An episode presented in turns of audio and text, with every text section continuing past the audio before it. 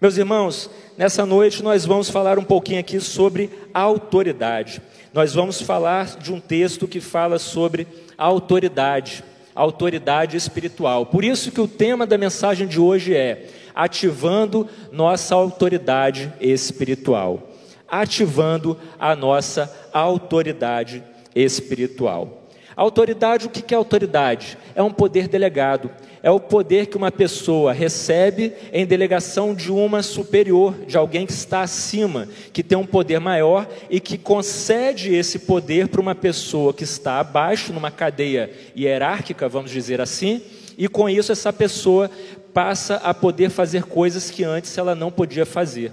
Eu tomo como exemplo aqui a questão de um agente de trânsito o agente de trânsito, quando está lá no meio do trânsito, parando os carros no sinal que está com defeito, por exemplo, ele não para os carros na força do braço dele.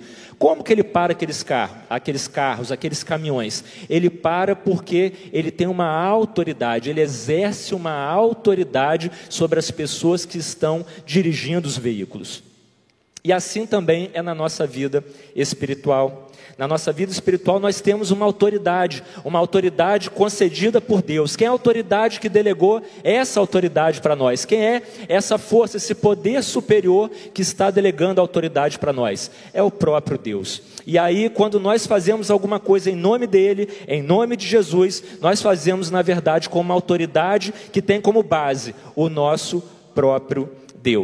E quando nós lemos no Evangelho, por exemplo, de Lucas ou lá em Mateus, nós vemos que Jesus concedeu autoridade para os seus discípulos autoridade para pisarem em serpentes, em escorpiões, para é, expulsarem demônios, para curar, para curar, não é isso? Nós vemos que a autoridade de Jesus, ela foi entregue para os seus discípulos e está hoje à disposição nossa. Nós temos autoridade. Por quê? Porque eu quero que você entenda um raciocínio. A partir do momento em que Jesus Cristo morreu e ressuscitou, tudo aquilo que ele conquistou com essa morte e ressurreição dele passa a pertencer a nós também. A Bíblia, quando nós estudamos, ela nos ensina que para Deus, na mente de Deus, quando Jesus Cristo ressuscitou, nós também que somos salvos, ressuscitamos com Ele. E se Jesus está à destra do Pai, sentado à direita do trono de Deus, é como se nós também estivéssemos ali sentados à direita de Deus. E todos nós sabemos que essa expressão, assentado à direita do trono, quer dizer uma, é uma expressão que quer dizer autoridade, que expressa uma pessoa que está ocupando um cargo de autoridade. E hoje, que Jesus não está mais aqui andando conosco, mas de acordo com a Bíblia, que Ele é a cabeça e nós somos o corpo, hoje quem exerce essa autoridade de Deus aqui na face da terra somos nós, a igreja dele. Nós, como igreja, nós somos o corpo de Deus, que exercemos essa autoridade. E é interessante porque muitas vezes nós somos um pouco egoístas, porque nós pegamos essa autoridade que nós temos e nós queremos usá-la simplesmente para o nosso próprio benefício, não é verdade? Muitas vezes nós queremos a nossa própria cura ou a cura de alguém que está muito perto de nós, nós queremos nos livrar de obstáculos que nos impedem de avançar na vida, não é isso? Mas nós nos esquecemos que toda autoridade que é entregue para nós como igreja, ela tem um fim maior. Ela não é simplesmente para acabar em nós. Não há problema em você orar, orar para que você seja curado. Não há problema de você pedir a Deus que, na autoridade do nome de Jesus, algum obstáculo saia da sua vida. Mas você tem que entender que há um nível mais profundo de utilização da autoridade que Deus tem para nos dar, que Jesus entregou para nós com a morte e ressurreição dele. Quando Jesus morreu e ressuscitou, nós fizemos parte também da sua morte e do seu sepultamento, mas ao mesmo tempo da sua ressurreição e da sua vitória. Amém? Então, meus irmãos, eu quero que vocês entendam que quando nós formos exercer a nossa autoridade, a autoridade no nome de Jesus conferida por Deus, nós como igreja, essa autoridade ela vai servir para quê? Para glorificar o nome de Deus, para abençoar pessoas que estão ao nosso redor e também para alinhar propósitos deste mundo que não estão de acordo com a palavra de Deus. E eu queria convidar você nessa hora para abrir a sua Bíblia no Evangelho de Marcos, lá no capítulo 11. Evangelho de Marcos, no capítulo 11, nós vamos ler do versículo 15 até o 18 e depois nós vamos pular para lermos do 27 ao 28. Marcos, capítulo 11, do 15 ao 18 e depois do 27 ao 28. Nós vamos aprender com Jesus que nós temos autoridade. Por que nós temos essa autoridade? E como usarmos essa autoridade espiritual que ele conferiu a nós como igreja, porque nós não estamos aqui nessa terra à toa, nós temos um propósito aqui, e esse propósito ele passa por utilizarmos a autoridade no nome de Jesus, a autoridade essa, como eu falei, concedida por Deus, para que as pessoas sejam salvas, para que a igreja de Jesus seja edificada e também para que os perdidos sejam salvos. Vamos ler então o que a palavra do Senhor nos diz? Chegando a Jerusalém, Jesus entrou no templo e ali começou a expulsar os que estavam comprando e vendendo. Derrubou as mesas dos cambistas e as cadeiras dos que vendiam pombas, e não permitia que ninguém carregasse mercadorias pelo templo. E os ensinava, dizendo: Não está escrito, a minha casa será chamada casa de oração para todos os povos? Mas vocês fizeram dela um covil de ladrões. Os chefes dos sacerdotes e os mestres da lei ouviram essas palavras e começaram a procurar uma forma de matá-lo, pois o temiam, visto que toda a multidão estava maravilhada com o seu ensino. Chegaram novamente a Jerusalém, agora já no verso 27. Chegaram novamente a Jerusalém, e quando Jesus estava passando pelo templo, aproximaram-se dele os chefes dos sacerdotes, os mestres da lei e os líderes religiosos, e lhe perguntaram: com que autoridade estás fazendo estas coisas? Quem te deu autoridade para fazê-las? Meus irmãos, esse texto aqui, ele é um texto muito rico e às vezes muito mal interpretado. E eu queria trazer para você esse contexto, eu queria trazer você para dentro do texto para você entender um pouquinho do que, que Jesus está explicando, o que, que ele está fazendo aqui, para quê? Para que a gente possa se aprofundar um pouco mais logo depois. Amém? E o que, que acontece? Essa passagem está ali numa época em que Jesus está a poucos dias de ser crucificado. Jesus está fora de Jerusalém, mas retorna para Jerusalém. E quando ele entra em Jerusalém, naquela semana ali, alguns dias antes dele ser crucificado, dele ser morto, ele entra ali, ele passa pelo templo. O templo era o local de adoração dos judeus, onde os judeus levavam os animais para serem mortos pelos sacerdotes em holocausto e assim eles adorarem ao Senhor. E quando Jesus passou ali pelo templo, Jesus viu que as coisas não estavam conforme a palavra de Deus. Ele viu que muita coisa estava errada. E ele começou a fazer o quê? A derrubar as mesas, para expulsar os cambistas e os mercadores e para fazer com que a adoração fosse restabelecida. Por quê? Eu quero que você entenda uma coisa. Havia ali no templo várias partes e a primeira parte de quando você entrava no templo era um pátio externo, e esse pátio externo era chamado Pátio dos Gentios. Quem eram os gentios? Eram aqueles que não eram judeus, que não eram da linhagem ali de Judá, de Benjamim, das tribos do Senhor, essas duas tribos. E o que, que acontecia? Havia, jude... havia gentios que adoravam a Deus, havia gentios que criam em Jeová, no Deus dos judeus. E o que, que eles faziam? Eles vinham de muitas outras partes do mundo, aqueles que não moravam ali em Jerusalém, eles vinham para aquele lugar ali para adorar, mas eles não podiam entrar muito dentro do templo, eles tinham que adorar nessa parte mais externa, nesse pátio, o pátio dos gentios. E ali nesse pátio dos gentios, quando eles chegavam, eles podiam comprar alguns animais. Por quê? Porque quando você ia adorar a Deus no templo, você levava alguns animais, uma ovelha, um cordeiro, pombos, para que os sacerdotes sacrificassem. Mas você imagina a dificuldade de uma pessoa que vinha de longe, trazendo, por exemplo, uma ovelha pelo deserto, além de ter que se preocupar consigo mesma, essa pessoa tinha que se preocupar em alimentar a ovelha, a ovelha podia morrer no meio do caminho, os pombinhos poderiam morrer mesmo dentro de uma gaiola. Então, o que, que essas pessoas de longe faziam? Elas não traziam seus animais, elas deixavam para comprar ali em Jerusalém. E esses animais estavam sendo vendidos ali, nessa parte do pátio externo do, do, do templo. E além disso, as moedas dessas pessoas de vários países eram diferentes das moedas da moeda local ali. Então eles tinham que trocar numa casa de câmbio, tinham que ir ali com os cambistas e trocar as moedas. Por isso que nós vemos Jesus falando que ele estava virando as mesas dos cambistas e também dos mercadores, daqueles que estavam vendendo os animais, as pombas. E por que, que Jesus fez, fez isso? Jesus é aquele que ama a justiça, mas e odeia a iniquidade. A gente não canta isso? Jesus não é aquele que ama a justiça, porém odeia a iniquidade. Quando Jesus viu a injustiça acontecendo, ele se revoltou, porque aqueles cambistas estavam cobrando dos viajantes preços exorbitantes para poder fazer o câmbio, trocarem as moedas. Aqueles cambistas, eles estavam explorando os viajantes, muitos deles pobres, e os vendedores dos animais. O que, que eles estavam fazendo?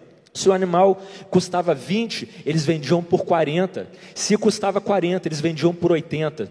Essas pessoas poderiam comprar, por exemplo, pombas do lado de fora do, dos muros do templo, mas se eles chegassem ali e aquelas pessoas, os sacerdotes corruptos, dissessem: Não, essa pomba está com uma ferida, está com uma mancha, ela não pode ser entregue para Deus como oferta, o que, que ia ter que acontecer? Eles teriam que comprar uma das pombas que os próprios sacerdotes estavam vendendo ali dentro. Para quê? Para que eles lucrassem. Então, quando Jesus viu isso acontecendo, quando Jesus viu que o local de adoração dos gentios, ele estava sendo profanado, eles não tinham nem espaço para adorar, e além disso, eles estavam sendo explorados. Jesus se revoltou e ele começou a jogar tudo para o alto, para quê? Para colocar ordem na casa, para poder restabelecer a verdadeira adoração ao Deus que é digno de adoração, para facilitar aquelas pessoas que viam de longe, os gentios, a adorarem o único e verdadeiro Deus. E depois, quando a gente pulou para o 27 e 28, já foi um tempinho depois que Jesus havia saído do templo, já tinha voltado, e aí os sacerdotes que eram responsáveis pelo templo perguntaram: com que autoridade você estava fazendo isso? Quem é você para poder fazer isso?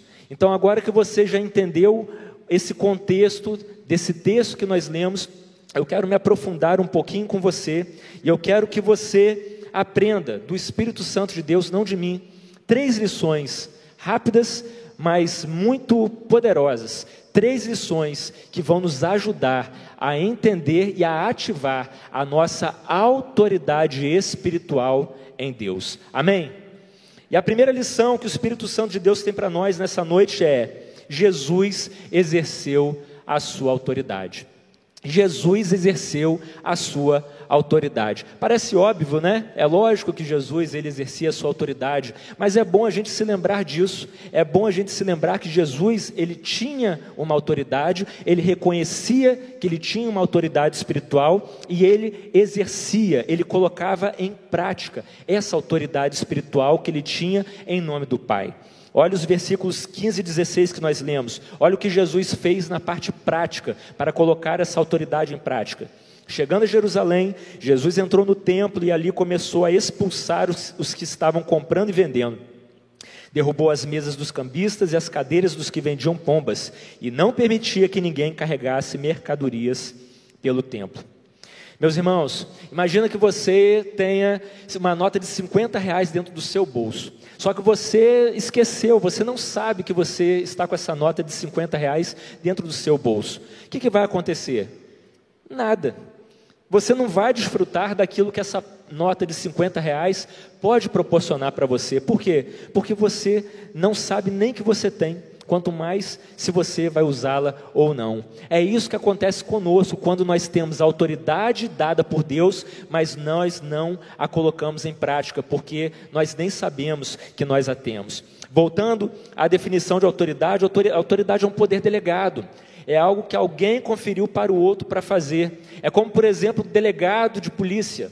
Por que, que o delegado de polícia tem esse nome? Porque ele recebe um poder de uma autoridade superior, ou seja, do Estado, que o confere uma autoridade para que, delegado em nome do Estado, ele possa prender os bandidos, ele possa fazer atos de investigação para descobrir quem cometeu o crime, o porquê e etc. E na nossa vida espiritual, nós temos que ter essa mesma dimensão. Olha o que Jesus disse lá em Mateus 28, 18: Toda autoridade no céu e na terra foi dada a mim.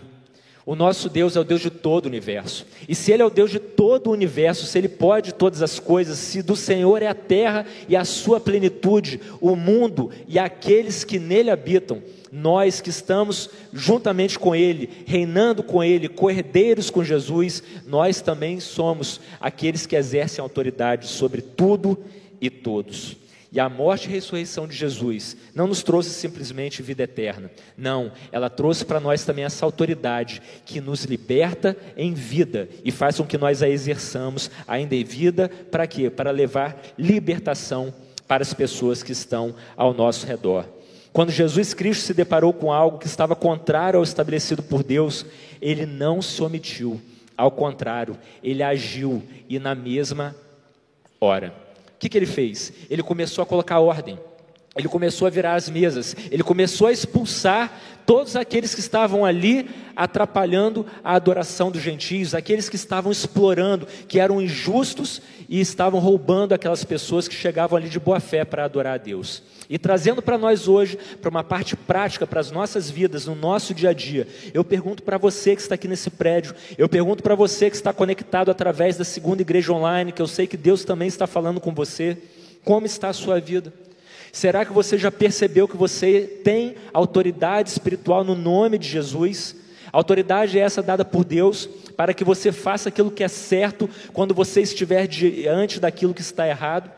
Será que nós, quando somos confrontados com as coisas desse mundo, quer seja onde nós moramos, quer seja onde nós trabalhamos, quer seja onde nós estudamos, será que nós somos omissos e não exercemos essa autoridade dada por Deus a nós? Ou será que nós exemplo, é, Seguimos esse exemplo de Jesus, que não se conformou e usou da sua autoridade espiritual para poder colocar ordem na casa.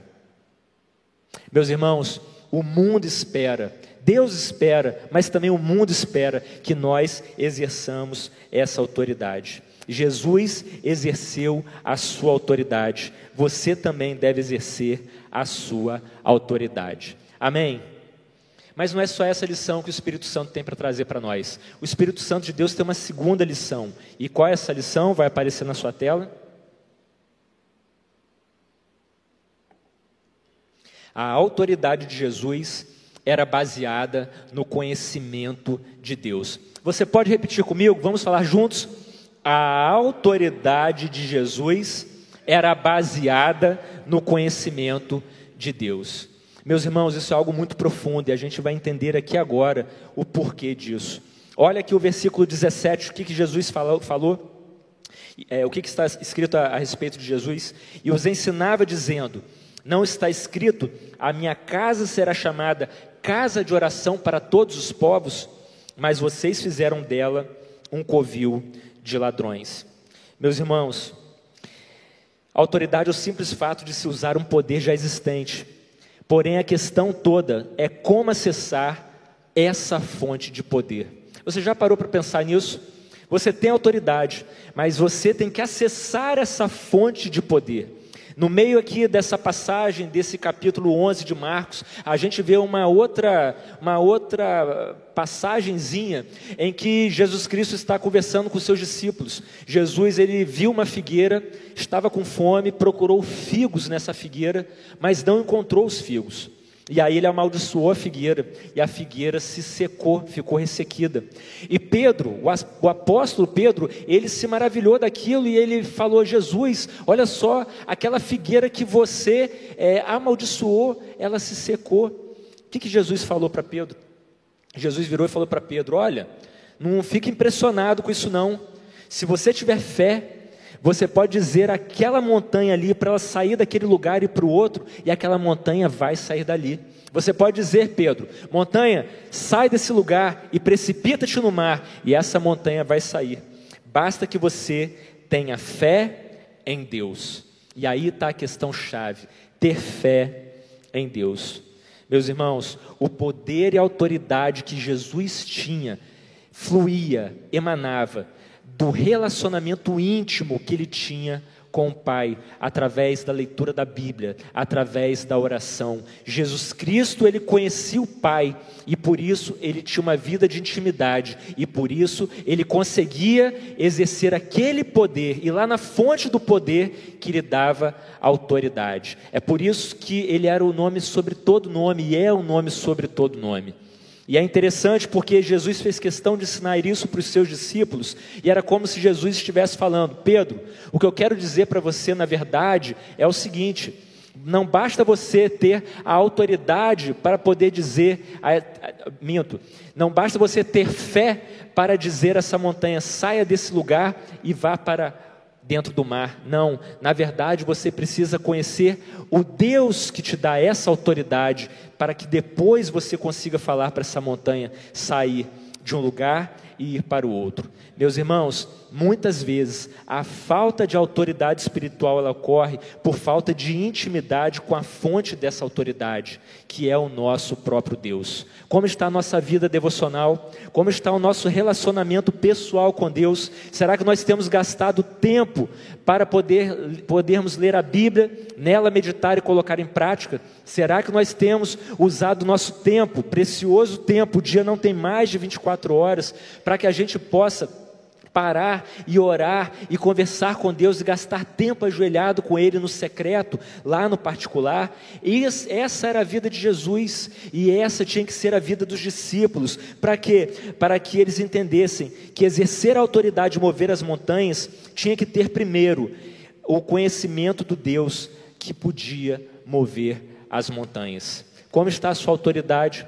Como está o exercício da sua autoridade? À medida em que conhecemos mais a Deus através da nossa vida no privado, nós conhecemos mais os preceitos dele e passamos a saber exatamente aquilo que está certo e aquilo que está errado, aquilo que está de acordo com a palavra de Deus e aquilo que não está de acordo com a palavra de Deus.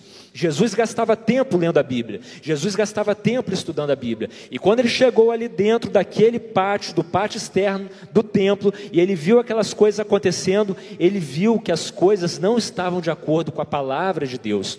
Por quê? Porque ele conhecia Isaías 56, 6 a 7. Olha o que diz lá. E os estrangeiros que se unirem ao Senhor para servi-lo, para amarem o nome do Senhor e para prestar-lhe culto, todos os que, aguardar, que guardarem o sábado sem profaná-lo e que se apegarem à minha aliança, esses eu trarei ao meu santo monte e lhes darei alegria em minha casa de oração.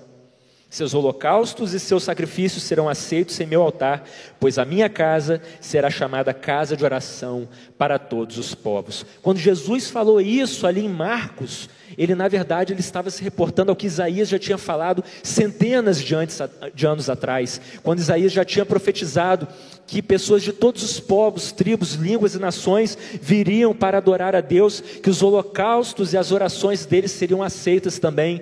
E aí a casa de Deus, na verdade, não seria a casa de oração somente para os judeus, mas para todos os povos. Será que você conhece a palavra de Deus tanto assim na sua vida de intimidade a ponto de entender aquilo que está errado no teu local de trabalho, na tua vizinhança, no teu local de estudo, num clube, um lugar que você frequenta, por onde você passa, a ponto de você querer trazer o reino de Deus para aquele lugar, a ponto de você querer restabelecer a verdadeira adoração para aquele lugar, ou será que você não conhece a palavra de Deus porque não estuda e não medita e não tem vida de intimidade com Deus na hora e por conta disso as coisas passam despercebidas e você, por não ter discernimento espiritual, você deixa pessoas sem conhecerem o verdadeiro Deus que merece a nossa adoração? A autoridade de Jesus era baseada no conhecimento de Deus. Você também tem que ter a sua autoridade espiritual baseada no conhecimento de Deus. Amém? Então nós já aprendemos aqui que Jesus exercia a autoridade dele, que nós devemos exercer a nossa autoridade. Amém? Nós aprendemos também que a autoridade de Jesus Cristo, a autoridade espiritual dele, era baseada no conhecimento de Deus, diga-se, no conhecimento da palavra de Deus, e por isso você também precisa exercer a sua autoridade baseada no conhecimento de Deus. Mas não são só essas duas lições que nós temos. Por fim, nós temos a terceira lição, que diz assim: A autoridade de Jesus desagradou alguns, mas agradou a muitos. A autoridade de Jesus desagradou alguns, mas agradou desagradou alguns, mas agradou muitos. Olha o versículo 18. Os chefes dos sacerdotes e os mestres da lei ouviram essas palavras e começaram a procurar uma forma de matá-lo, pois o temiam, visto que toda a multidão estava maravilhada com o seu ensino. Meus irmãos, Toda vez que, como Jesus Cristo, nós, a igreja de Jesus, levantamos a nossa voz profética como igreja e exercemos a autoridade espiritual com base no nome dEle, acabamos desagradando algumas pessoas, pessoas que não têm temor do Senhor, pessoas que não conhecem a palavra de Deus, pessoas que são iníquas, corruptas, injustas, pessoas que são mais. Mas isso acontece porque a palavra de Deus ela traz confronto. E se a pessoa não quiser se amoldar à palavra de Deus, aos preceitos da palavra de Deus, aquela pessoa realmente vai querer agir de uma maneira contrária à palavra de Deus. E percebam que toda vez que há um confronto entre aquilo que a palavra de Deus estabelece e aquilo que é a vontade dos homens querendo ser estabelecida, um espírito de morte, ele se levanta. Já parou para perceber isso? Veja aqui que quando Jesus ele chegou para poder cumprir os propósitos de Deus, quando ele chegou para poder colocar a palavra de Deus para ser manifesta e conhecida ali, para pôr ordem na casa de acordo com o que estava estabelecido, lá em Isaías, aqueles líderes religiosos, aqueles que se diziam os grandes santos da época, eles logo viram que os seus interesses, principalmente interesses financeiros, eles estavam com seus interesses sendo é, jogados por terra. E o que, que eles quiseram fazer? Eles quiseram botar a mão na consciência e então trazer assim a sua memória: poxa, eu estou errado, eu preciso me consertar diante de Deus. Não, eles não fizeram isso.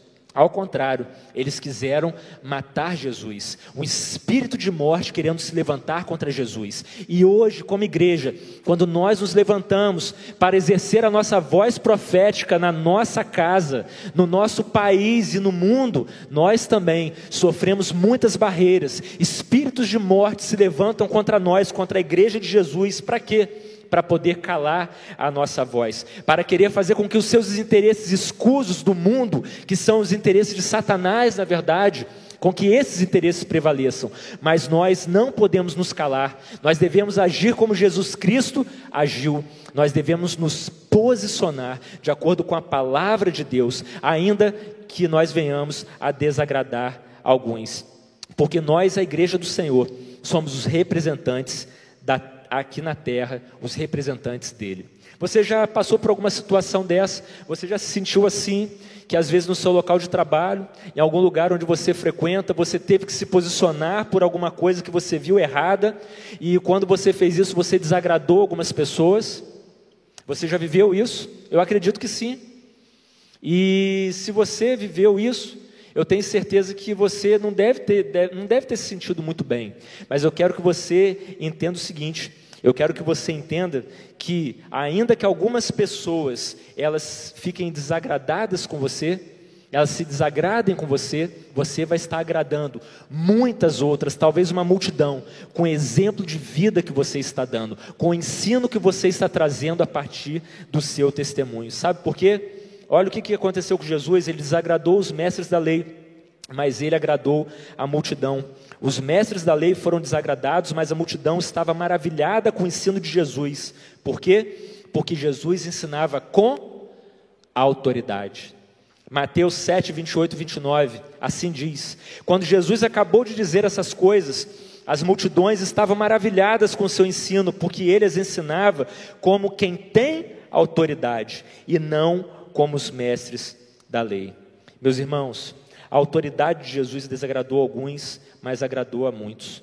Exerça a sua autoridade espiritual, mesmo que você desagrade alguns poucos que não têm temor do Senhor, mas agrade uma multidão sedenta pelos ensinamentos de Jesus que você pode passar. Amém? Existe uma multidão ao seu redor que está sedento pelos ensinamentos que você pode dar. E eu tenho certeza que você não vai deixar de se posicionar de acordo com a palavra de Deus. Concluindo, Eu quero trazer para vocês rapidamente aqui, para a gente poder encerrar essa palavra, eu quero chamar a sua atenção para algo chamado domínio. Muito mais que autoridade, o cristão ele deve exercer domínio. O que eu percebo muitas vezes, sabe o que? Que nós cristãos usamos autoridade muitas vezes como se fosse algo que a gente vai lá numa prateleira, pega quando a gente precisa, traz e coloca em uso. Aí usa aquela autoridade para curar, para expulsar demônio, para fazer isso, para fazer aquilo. E depois a gente pega essa autoridade novamente, vai na prateleira de novo e guarda. Acontece que, como eu falei no início, Jesus Cristo é aquele que tem o domínio sobre toda a terra. E porque ele tem domínio sobre toda a terra, nós devemos exercer a nossa autoridade em todo tempo e em todo lugar. Isso é domínio. Quando você tem um reinado, esse rei que reina naquele lugar, ele pode, por exemplo, pegar uma carta, assinar e entregar a um dos seus súditos. Para quê? Para que aquele súdito ele possa, numa determinada circunstância, exercer uma autoridade em nome daquele rei numa questão específica. Mas o príncipe, o filho do rei, por ser herdeiro do trono, ele não exerce essa autoridade simplesmente numa determinada hora, numa situação específica. Não, ele exerce autoridade em todo o território daquele reino, em todo o domínio. Por quê? Porque ele tem toda a autoridade estabelecida ali. E se nós somos herdeiros juntamente com Cristo, se nós somos filhos de Deus juntamente com Cristo, se Cristo tem todas as coisas na sua mão, nós também temos todas as coisas na nossa mão. E se Cristo tem todo o domínio sobre toda a terra, como eu falei, porque dele é a terra e tudo aquele que nele habita, nós também temos que exercer esse domínio, a nossa autoridade de igreja, por onde quer que a gente passe. Gênesis 1, 28 assim diz: Deus os abençoou e lhes disse: Sejam férteis e multipliquem-se, encham e subjuguem a terra, dominem sobre os peixes do mar dominem sobre as aves do céu e sobre todos os animais que se movem pela terra. Esse foi o primeiro mandamento que Deus deu à humanidade: sejam frutíferos e multipliquem, dominem, dominem o céu, dominem a terra, dominem o mar. Encerrando aqui, a equipe de louvor já vai se posicionar para a gente poder ministrar um louvor ao Senhor, para a gente poder cantar um hino de adoração a Ele, em que eu tenho certeza que você vai ser ministrado de uma maneira muito poderosa. Eu queria trazer para você uma ilustração para você entender um pouquinho mais sobre essa autoridade que você tem e que a partir de hoje você vai começar a exercer de uma maneira diferente daquela que você exercia até agora. Amém? Eu quero trazer para você aqui a, a, a ilustração falando sobre uma árvore. O que é uma árvore frutífera? Uma árvore frutífera é aquela que dá fruto. Lembra que a gente acabou de ler lá em Gênesis, primeiro mandamento de Deus para a humanidade: frutificai e multipliquem, ou sejam frutíferos e multipliquem. Deus estava mandando ser frutífero. Uma árvore frutífera, o que ela faz? Ela dá frutos. Imagina aí agora a árvore, a fruta que você mais gosta. Não sei, manga, carambola, pera. Imagina aí essa árvore dando esse fruto gostoso. Você gosta de pegar esse fruto, fazer um suco, comer esse fruto, né, in natura. Imagina essa árvore frutífera. Você já parou para pensar que os frutos, eles não trazem nenhum proveito para a própria árvore? Que a árvore, ela não traz, ela não tem nenhum benefício próprio com seus frutos? Os frutos da árvore não são para ela mesma. Os frutos da árvore são para os outros.